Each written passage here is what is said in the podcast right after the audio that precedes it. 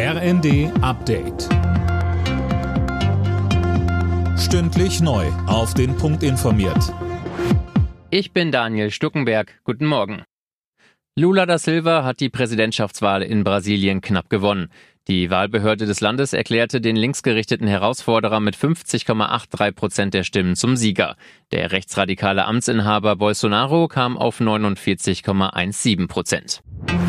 Die Ampelregierung und die Union streiten weiter über das geplante Bürgergeld. Hintergrund ist, dass CDU und CSU den Hartz-IV-Nachfolger im Bundesrat stoppen wollen. Mehr von Tim Britztrup. SPD-Generalsekretär Kühnert spricht im Tagesspiegel von einem durchsichtigen und populistischen Manöver. Die Partei von Friedrich Merz sei mal wieder bereit, für eine schnelle Schlagzeile jegliche Ernsthaftigkeit über Bord zu werfen.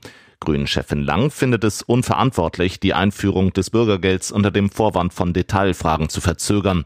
Die Union kritisiert unter anderem, dass einige Sanktionen im Hartz-IV-Nachfolger wegfallen sollen. Außenministerin Baerbock kritisiert, dass Russland das Abkommen über die Ausfuhr von ukrainischem Getreide über das Schwarze Meer gestoppt hat. Millionen Menschen auf der Welt hungern und Russland riskiert erneut die Sicherheit von Getreideschiffen, so Baerbock. Weiter sagte sie im ersten. Die Vereinten Nationen hatten dann zum Glück gemeinsam mit uns allen erreicht, dass die Getreidepreise durch die Lieferungen, die in den letzten Wochen und Monaten stattgefunden haben, endlich wieder gefallen sind. Und damit äh, unterstreicht der russische Präsident, dass er eben nicht nur die Ukraine, die Menschen in der Ukraine an angreift, sondern die gesamte internationale Gemeinschaft. Max Verstappen hat den Formel 1 Grand Prix von Mexiko gewonnen.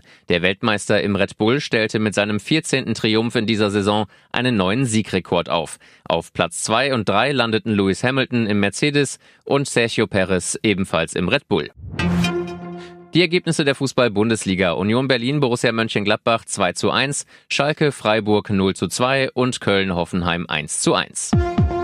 Alle Nachrichten auf rnd.de